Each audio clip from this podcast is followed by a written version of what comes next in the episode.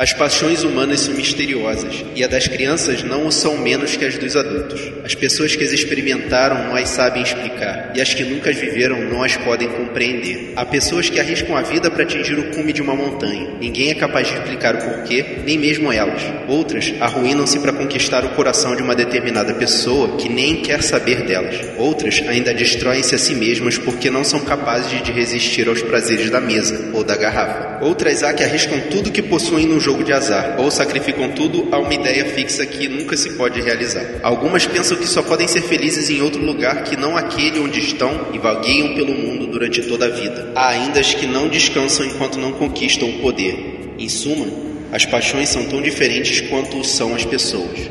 A paixão de Bastian Balthazar Bucks eram os livros.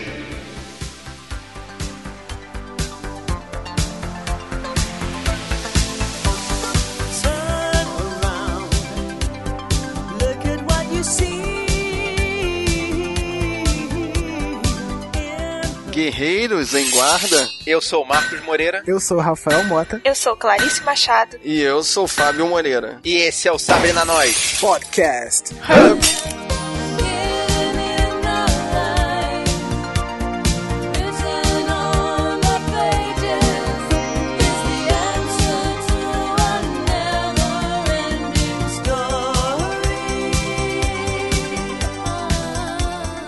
E na missão de hoje, nós iremos falar de um filme que irá durar para sempre desde que haja histórias a contar. Desde que haja leitores para acreditar no mundo de fantasia.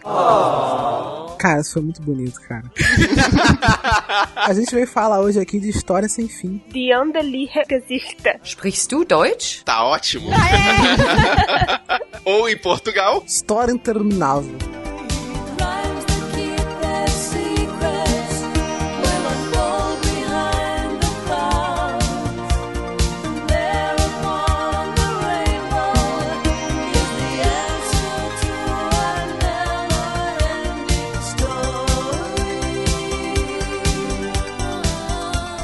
Realmente não termina não, hein? Suei pra terminar esse filme. Ei, esse filme é bom.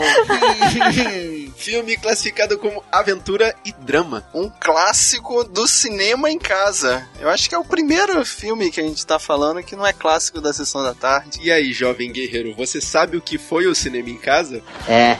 Não? Só pra quem ainda não sabe, Cinema em Casa é um programa que passava no SBT e concorria com a sessão da tarde da Rede Globo. E normalmente perdia vergonhosamente. Miseravelmente. Recebi um telefonema da sua professora de matemática ontem. Ela disse que você estava desenhando cavalos no caderno de matemática. Unicórnios. Eram unicórnios.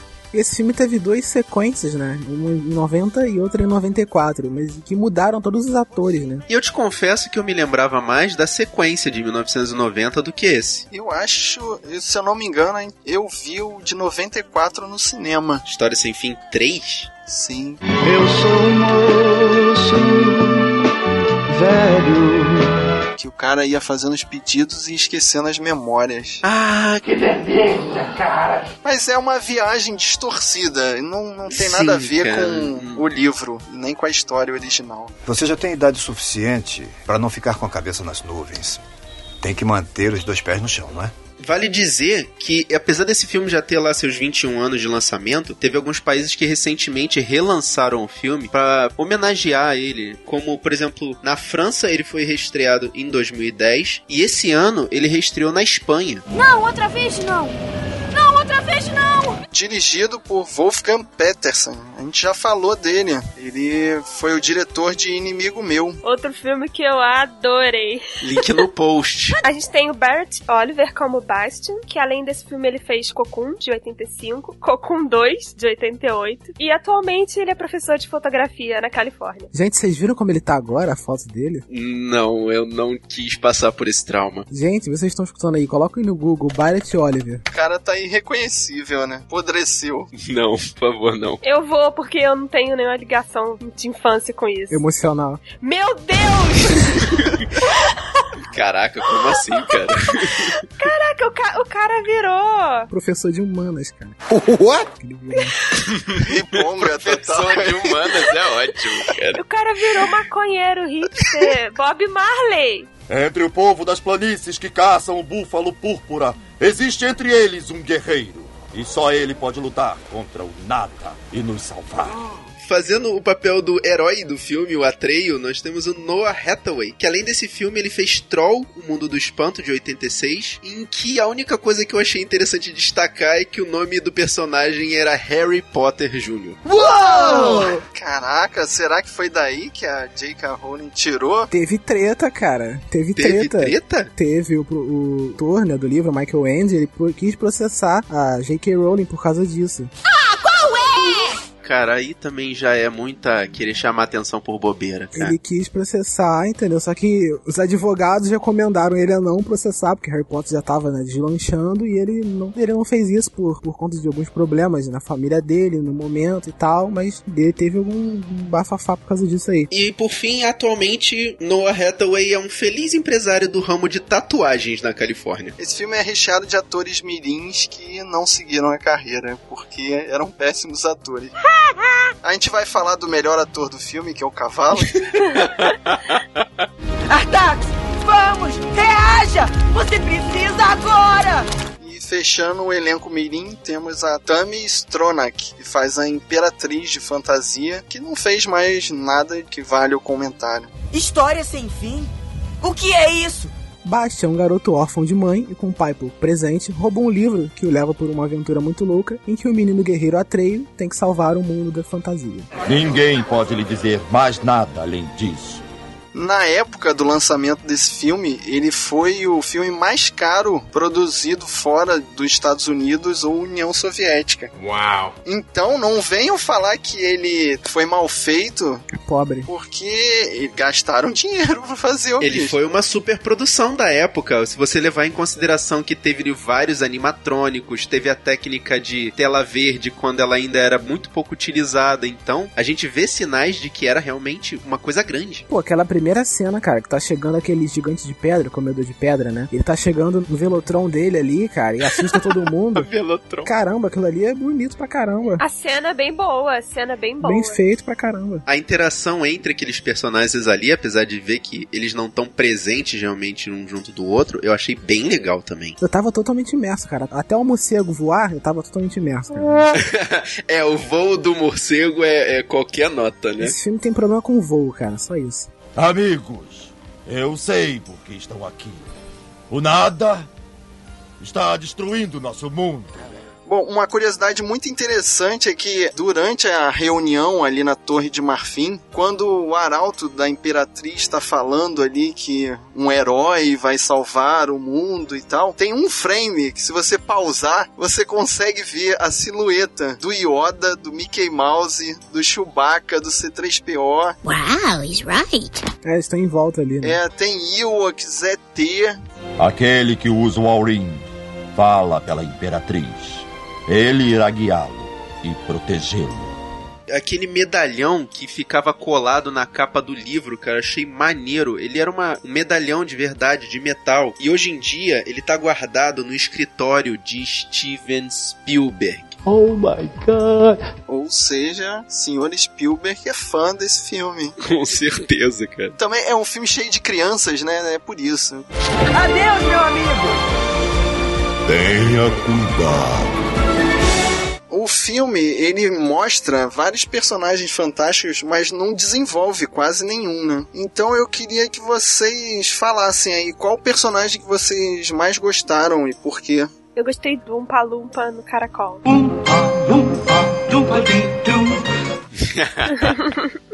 Não é porque ele é indiano, não. Mas é. eu achei que tinha um potencial de ser algo fantástico, mágico. Pena que não, não foi assim, mais explorado. E a ideia, né, de um caracol corredor, né? Uma antítese muito interessante, né? Eu gostei pra caramba do gigante de pedra lá, o comedor de pedra. Ele é todo grandão, né? Ele é ameaçador. Quando ele chega, todo mundo sente medo, né? Mas ele só tá ali pra comer pedra e não andar de velotrol. Né?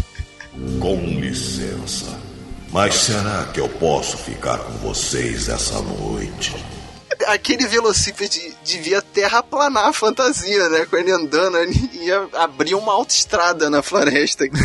ah, mas é que esse negócio que o Fábio falou, os personagens ali não são muito bem desenvolvidos, talvez porque ele esteja expondo essa história do ponto de vista do Bastian, né? Que é uma criança, realmente não tem aquela imaginação muito elaborada. Pô, mas eu acho um, um dos mais curiosos realmente esse personagem comedor de pedra, que no livro fala que eles vivem muito, né? Andam em grupos, são sociáveis, eles comem pedra, mas eles não destroem, assim, como gafanhotos ou coisa assim. Eles fazem as refeições deles, mas são bem moderadas, sabe? Pô, o livro realmente mergulha nos personagens, sabe? Mas o meu, o meu personagem realmente favorito e que eu acho que é a marca registrada desse filme é o Falcor, o dragão da sorte.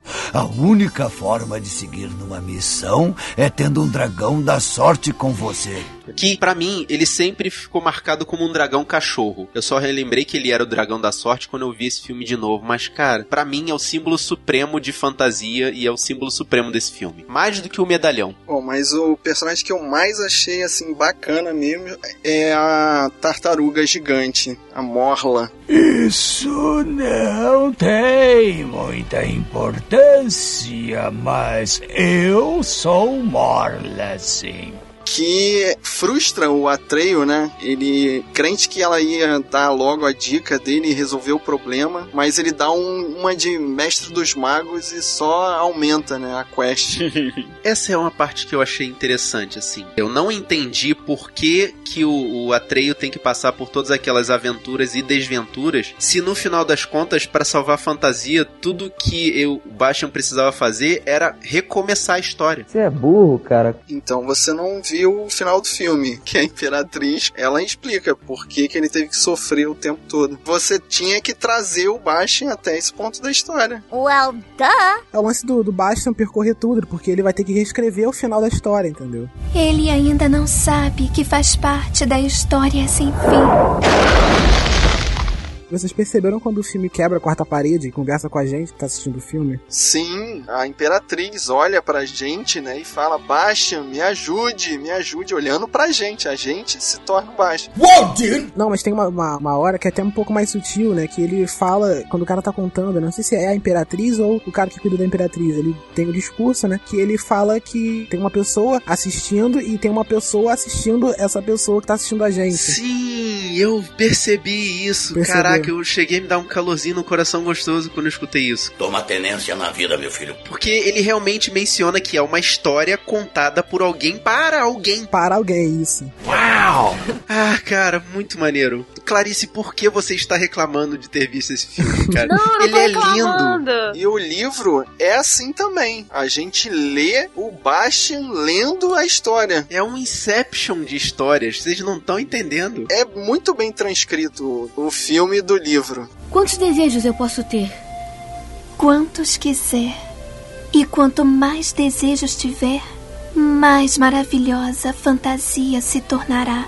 Esse filme tá na minha lista que eu acho que eu comentei no podcast de A Lenda. A Lenda, A História Sem Fim, O Jardim Secreto e ET são filmes que você tem que assistir antes dos 10 anos. Então, se você nunca assistiu e tem mais de 10 anos, pega seu filho, pega seu sobrinho, pega seu vizinho e assiste do lado dele, que você vai ter uma experiência melhor. Eles também se encaixam na regra dos 15, né? Até os 15 você assiste. Eu acho que esse, depois dos 10 ou 11, você já não assiste mais. É. É. ET dá eu, pra eu admito. até os 15. Não, mas é porque esse filme, ele não tem o orçamento de ET. Bogus! Mas eu acho assim, eu assisti ET antes dos 10 anos, assim. Acho que foi na época que lançou no cinema. E, cara, para mim era muito bom. E depois que eu reassisti, quando passou na TV, não era a mesma coisa que eu imaginava. Viu? É um filme que, se você vê até os 10 anos, ele te conquista de uma forma que não vai conseguir te conquistar quando você vê depois. É por isso que eu quero trazer aqui para vocês os nove motivos pelos quais você não deve ver História Sem Fim quando estiver adulto. Oh, meu Deus. Eita. Vamos lá, preparem-se. Prepara. Vamos lá, corações na mão, muita calma. Devagar, vai. Já tô com duas pedras na mão aqui, hein, Clarice? Vai lá. Here you go. Essa lista tirei de um famoso site de listas com o logo vermelho. Então vamos lá. O primeiro motivo é: o filme é lento, incrivelmente lento. Não acho. Também não acho. Ele tem 90 minutos e demora horas pra passar. Não. Eu acho ele lento, mas assim, Ele é lento, mas é no ritmo da época. ele não me cansou, não. Eu acho que ele se encaixa mais ou menos no que a gente comentou no episódio de rock. É uma outra pegada, né? Eu acho que é a época. É a É. O filme, ele, ele pertence àquela época. Então você tem que ver ele com a mente aberta. O motivo número dois é: muitas vozes dos personagens não combinam com os lábios, e isso distrai muito. Ainda mais os personagens fantasiosos, né? Aquelas. Qual é o nome daquele negócio? Animatrônicos. É, exatamente. Se você levar em consideração que alguns dos personagens ali são animatrônicos, o lip sync é uma coisa mais complicada. Mas quando você é adulto, você é chato. Isso distrai, você fica, cara, eles não estão falando. Mas então, a primeira vez que eu vi esse filme foi dublado. Então, pra mim, até os personagens humanos tinham a voz desincronizada. Então, não faz É, diferença. quando você vê dublado, você não repara. E isso é uma coisa interessante também, né? Eu continuo valorizando a dublagem brasileira nesses filmes dessa época, porque melhora muito o filme. Eu vi legendado dessa vez e não dá aquele clima, sabe? Não sei. Mas o- os personagens, os elfos e também aquele chapeleiro indiano lá, a voz deles também não tá sincronizada. E isso é bem esquisito. Eu acho que eles foram redublados depois. Sim, porque o filme é alemão, né? Não, eles estão falando inglês. Eles estão falando Eles estão falando inglês? Sim. Eles estão falando Tão inglês. Mas eu acho que a captação de som foi legal e foram fazer alguma dublagem por cima e a dublagem também não ficou legal. Motivo 3. Atreyu grita na maioria das falas. Gente, qual é o problema? Ele é um guerreiro. Ele grita em tudo, cara. Um garoto de energia.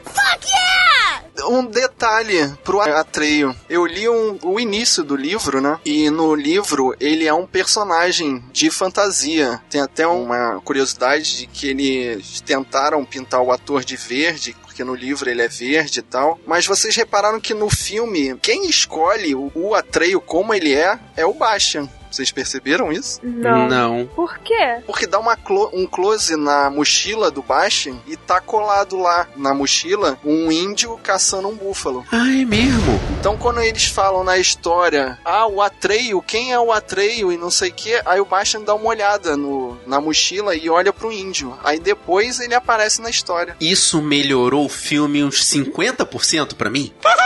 Então, e essa história é do filme. Porque no livro ele é um personagem de um lugar lá específico. Que ele tinha pele verde e os búfalos eram rosa. Uma maluquice assim. E o minúsculo chapeleiro maluco que a Clarice tá criticando se chama o Cook. Que é o Upa Lumpa, né? Da versão nova do, Sim, caraca, que do vergonha. Johnny Depp.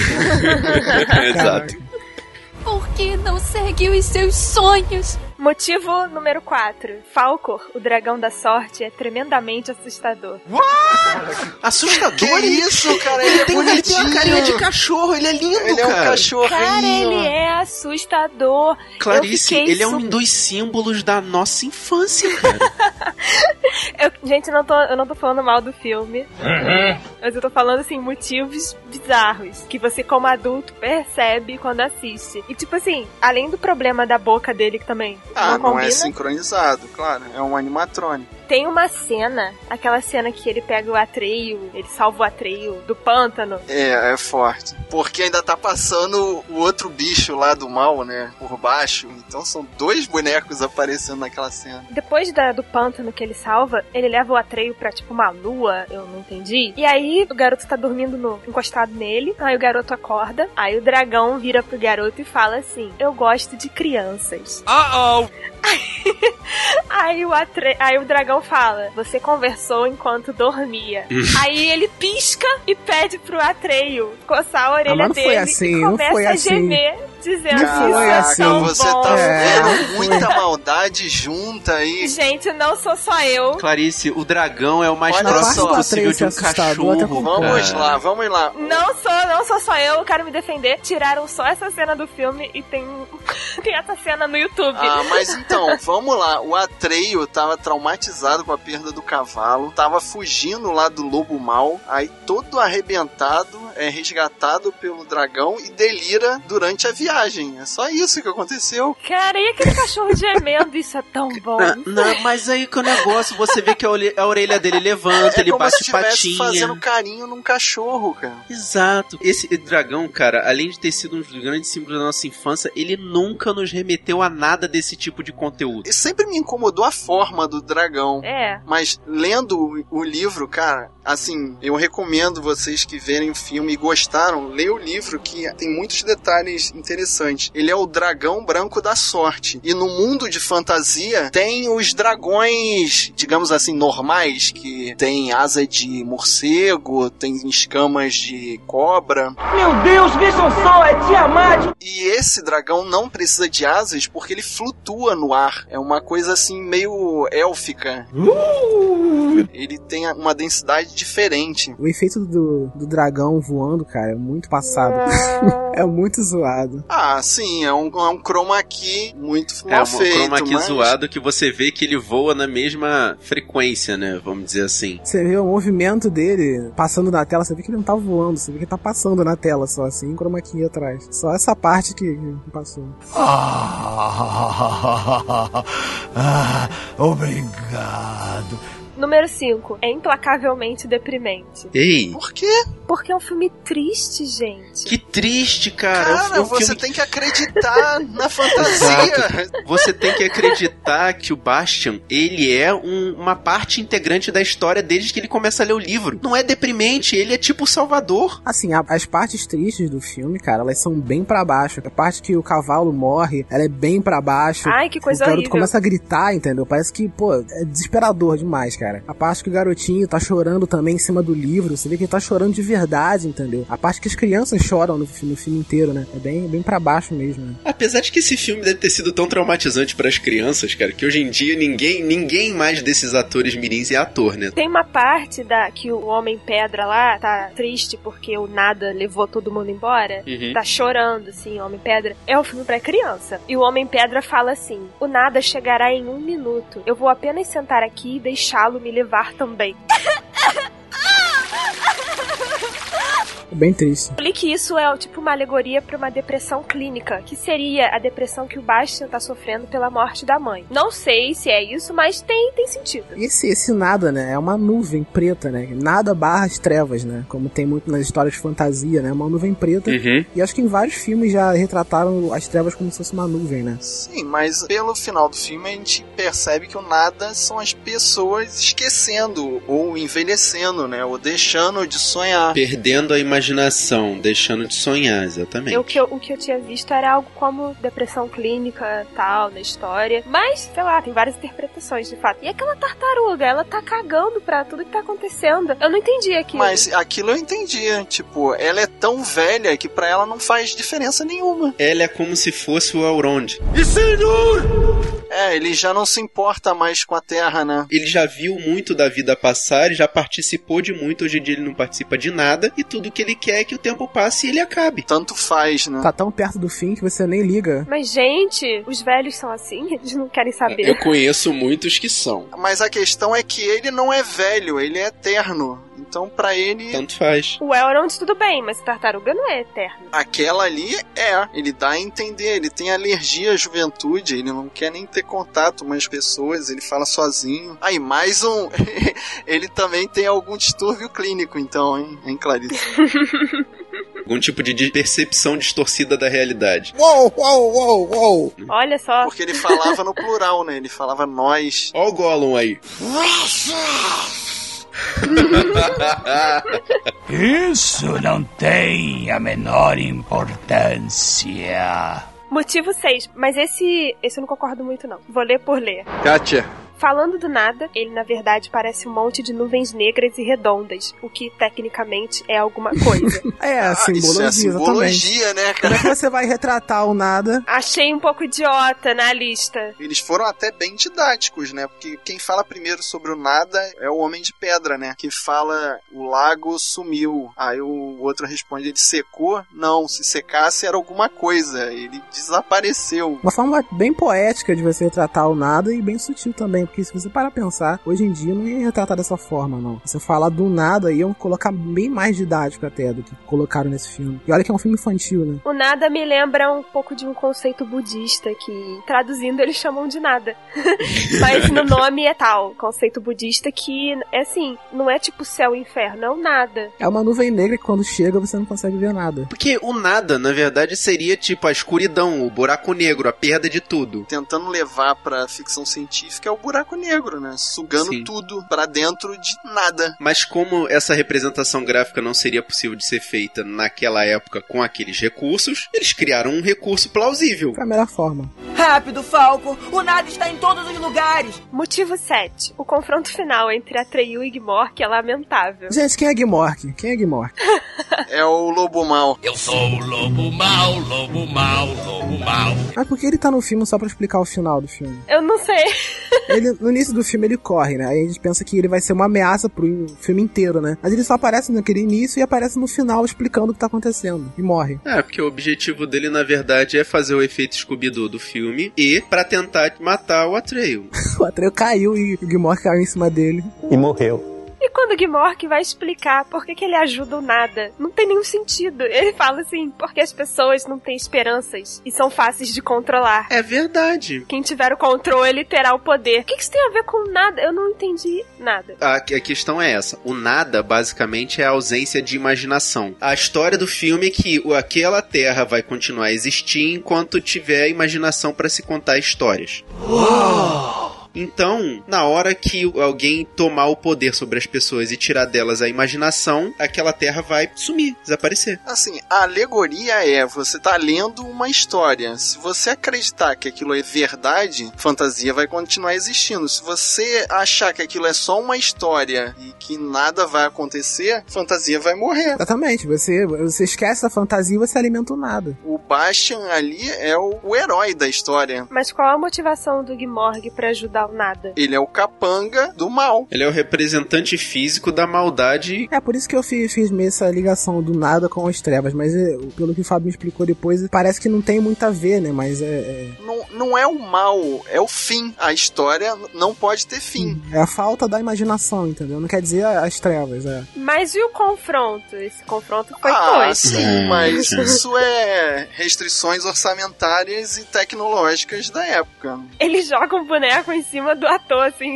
o cachorro. E tu sabe que o ator quase perdeu um olho nessa brincadeira. né? Oh, não! Foi? Sim, Foi. ele se machucou. Se machucou sério. Mas um detalhe dessa cena é que aquilo ali não lembra uma igreja que fica mostrando a Via Crucis com os painéis todos assim? Aquilo ali me lembrou muito, cara, uma igreja. Sim. E o interessante é que o último quadro que ele vê é o confronto que ele vai ter, né? Ele toma um spoiler na cara ali.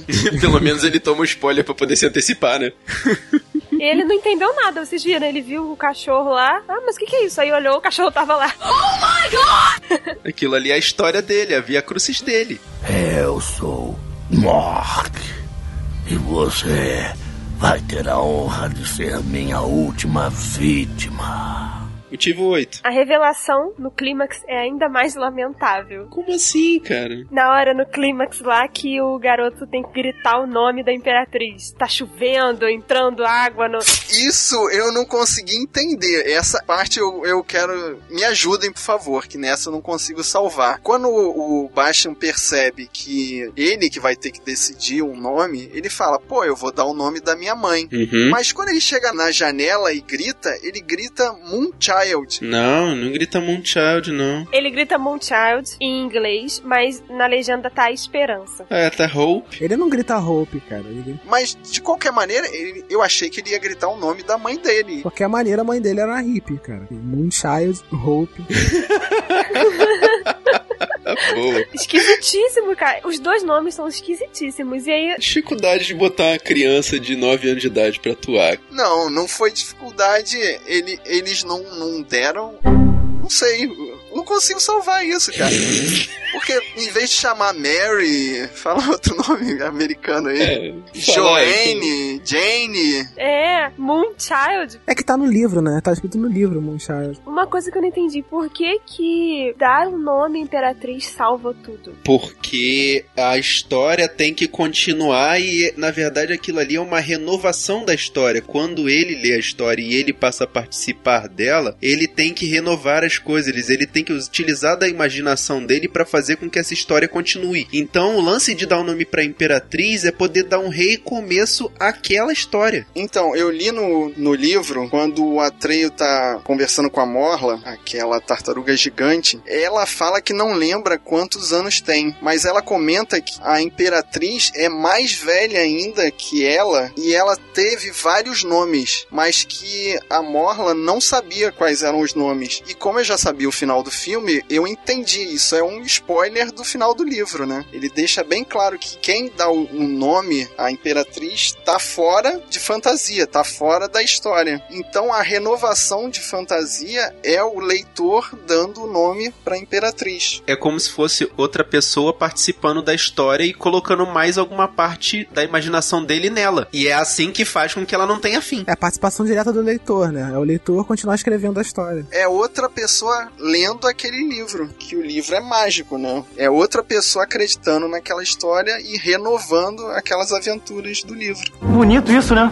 Eu li num livro. Por fim, motivo 9, a música tema fica grudada na sua cabeça dias e dias. Essa é verdade, tem como. Essa sim, essa eu concordo. Essa música é muito legal, cara, para. Essa música na minha cabeça era muito boa, cara. Eu achava ela. Pô, mas ela tem todos os clichês possíveis de música dos anos 80. Exatamente por isso, é uma música dos anos 80. Quando começa o filme, começa aquele tecladinho anos 80. Eu achei que ia começar a tocar Rock 7. What? Rock 7 anos 90, cara. Caraca. Cara, é o mesmo tecladinho, cara. E o que eu acho maneiro é que a música toca inteira no início e toca inteira no final também, nos créditos, cara. É Sim. pra grudar na tua cabeça, é. E falar em créditos, o o Michael Andy não queria que botasse o nome dele no início. Então, não entendi por quê. Pela vergonha alheia. Sim, ele ficou com vergonha da interpretação do filme. Ah, mas eu li um quinto do livro, ele é bem fiel. Assim, tipo, é muito mais fiel que muitos filmes que fazem hoje em dia. Mas a gente sabe o quão perfeccionista pode ser um autor de livros, né, Fábio? Mas assim, ele participou da produção do filme diretamente, cara? Ele participou como, é, como mentor intelectual de várias partes. Quem manda nessa p aqui sou eu! Mas como era um filme de Hollywood, ele teve alguns dos pedidos dele simplesmente negados. Ah, só se ele teve alguma briga, alguma coisa assim, porque, pô, o cara, se o cara participou direto do filme e não quis colocar por vergonha, pô. Mas é sério isso de vergonha? Uhum. Mas vergonha da qualidade do filme ou do, do resultado, assim, do, do roteiro? Eu acho que do resultado. O cara não teve balls. O cara participa diretamente do filme, um filme que é, é bem parecido, como o Fábio tá falando, né? Bem fiel ao livro. O cara, no final, não coloca por vergonha, cara. Por favor, né? Mas é verdade, a história que tá no filme é só a metade do livro? Sim, o filme chega mais ou menos à metade do livro. E eu não cheguei ainda na parte que não tem no livro, não. Mas a sequência do filme, né? A sequência de 90, ela é a segunda parte do livro ou não tem nada a ver? Eu acho que não tem nada a ver. Mas como o filme na época deu certo, tipo, se pagou, eles já propuseram as duas continuações. Por que está tão escuro? É o começo. É sempre escuro. A parte do Bastion no mundo real com o dragão. Caraca, esse final do dragão, cara. Cara, sabe o que aqui acontece? É porque no final das contas a gente descobre que ele foi intoxicado por algum bolor dentro daquele sótão. Caraca, eu ia falar isso, E cara. ele viajou na batatinha. Então, aquilo ali é na cabeça dele, né? Ele tá se vingando dos amigos dentro do livro. Claro que não, gente. Você pegou o dragão e tacou fogo em todo mundo. Não, aquilo ali é a imaginação dele sendo muito fértil. Por favor. Qual é a lição final do filme, então? Que ficar no mundo de fantasia é mais divertido que fazer a prova de matemática? Não, é não deixar a fantasia morrer, pô. Então, Então, mas ele troca a realidade pela fantasia. Isso não é uma lição perigosa? Não, a lição do filme, porque desde o início do filme, ele tá sendo obrigado a meio que deixar a fantasia de lado, entendeu? Ele é uma criança bem é, é que gosta de ler, entendeu? Tem uma imaginação bem fértil. Bem fértil, né? E o pai dele, na primeira cena, ele fala para ele, pô, você tem que virar adulto, né? Como se uma criança de, de idade daquela ali teria que enfrentar todas as responsabilidades, assim, né? Me admira que ele tenha mencionado tantos livros durante o filme que ele leu. E é animal! Sim, e quando ele chega na casa do, do senhor lá, né? Ele menciona todos esses livros, né? O senhor meio que olha para ele e vê, não, esse é, é, o garoto escolhido. Esse aí é o garoto que eu vou dar essa incumbência, né? De continuar, né? A imaginação, né? De, de salvar a fantasia. E o dono lá da livraria? Agora eu vou chamar a Clarice para discussão, para ela propor a tese de doutorado dela aqui sobre psicologia reversa aplicada à Ai, história sem fim. Boring! Então, mas ele sacou toda a história sem o Bastin explicar, tipo, ele percebeu que ele tava correndo dos garotos, que era um garoto que fantasiava muito, isso tudo foi muito rápido ali pra mim. O cara não era só vendedor de livros, ele era um psicólogo. Cara, eu acho que aquele cara tinha um pacto com o capeta. Say what? Caraca, Clarice. Porque, cara, ele, aquela loja, aquele cara não existem. É só naquele momento o garoto entra no mundo mágico, o cara oferece o livro a ele, depois tudo, tudo some. Parece que ele estaria esperando já o garoto, né? Esperando É. alguém entrar pra ele poder passar aí o bastão. Então, né? isso é interessante, né? Porque ele tá lá fumando o cachimbinho dele e folheando o livro. O cachimbo é o bastão. Ele, o garoto fumou também.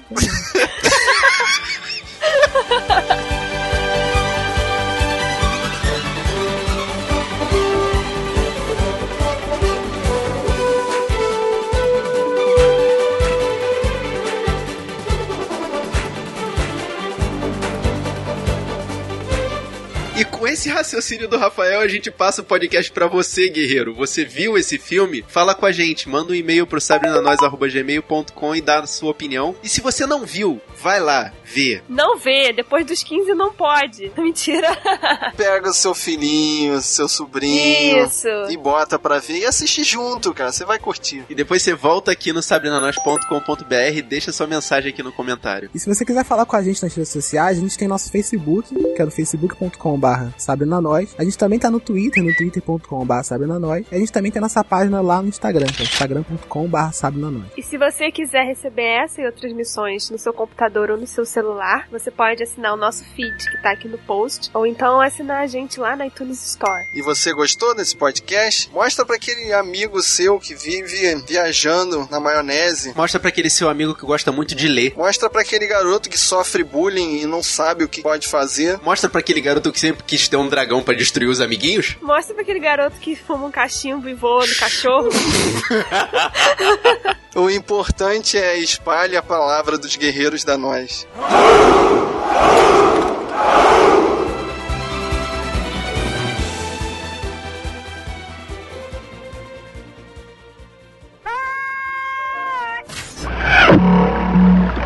Message you, son. Tava com cara que carimba postais. Que por descuido abriu uma carta que voltou. Tomou um.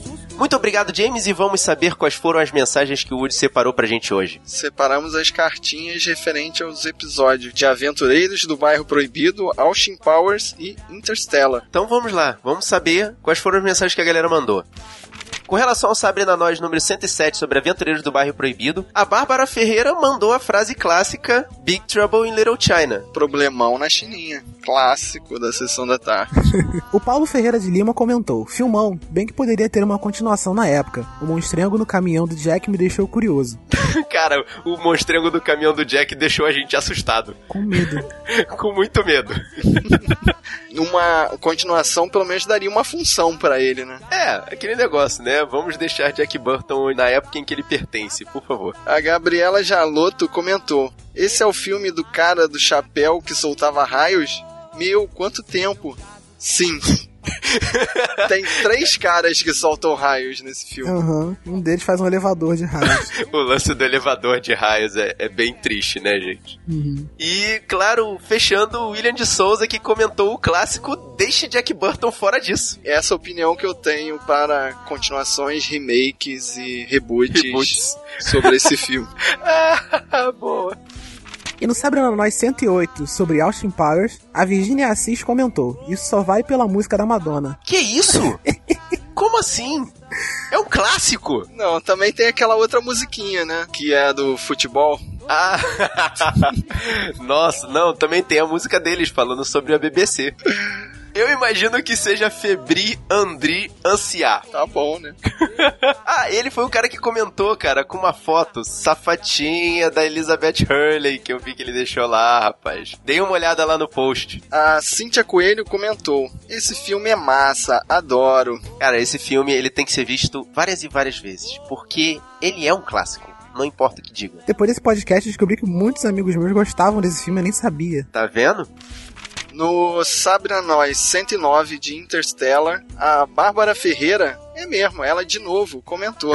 Já ouviu o Nerdcast desse filme? É o 482, explicam bastante. Olha só, Bárbara, a gente escutou sim, a gente ficou até meio bolado se ia postar ou não, mas a gente gravou o nosso cast antes do Nerdcast ser divulgado. É, assim, eles explicam bastante, mas é aquele tal negócio, né? Cada um tem o seu viés de, de observação do filme e continuamos na dúvida. Tragam explicações pra gente, por favor. É, cada um tem a sua interpretação tem uma verdade, né? O Felipe Borges foi muito solícito e perguntou: explicar o quê? Cara, ouve de novo o nosso podcast e você vai ver que a gente ficou com zilhões de dúvidas.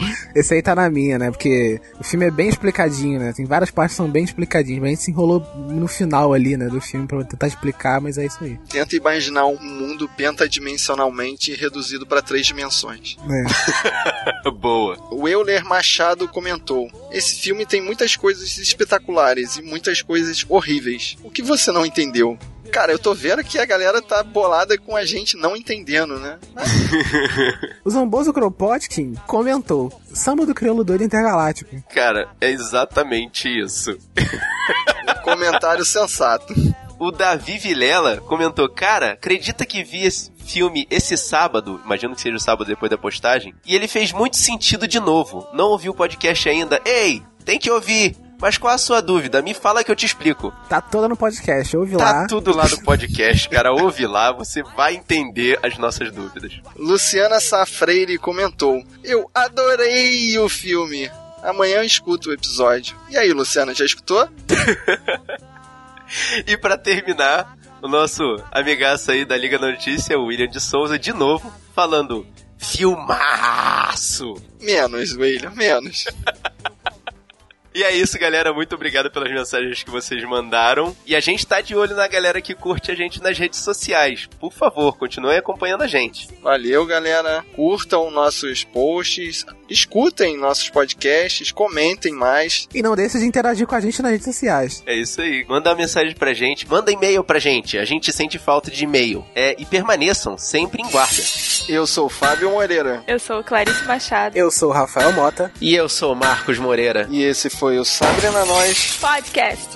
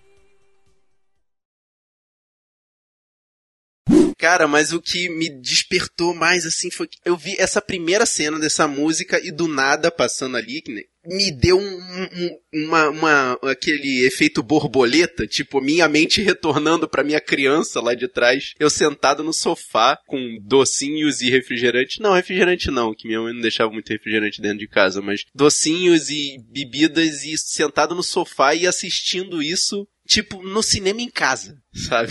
A minha primeira memória desse filme é eu conversando com um colega de escola, assim, falando que, que ia passar no cinema em casa, né? Tipo, eu tinha visto o comercial de todos os principais filmes que iam passar no cinema em casa. Aí ele virou para mim, caraca, vai passar história sem fim. Eu vi esse filme no cinema cinco vezes. Eu, como assim, cara?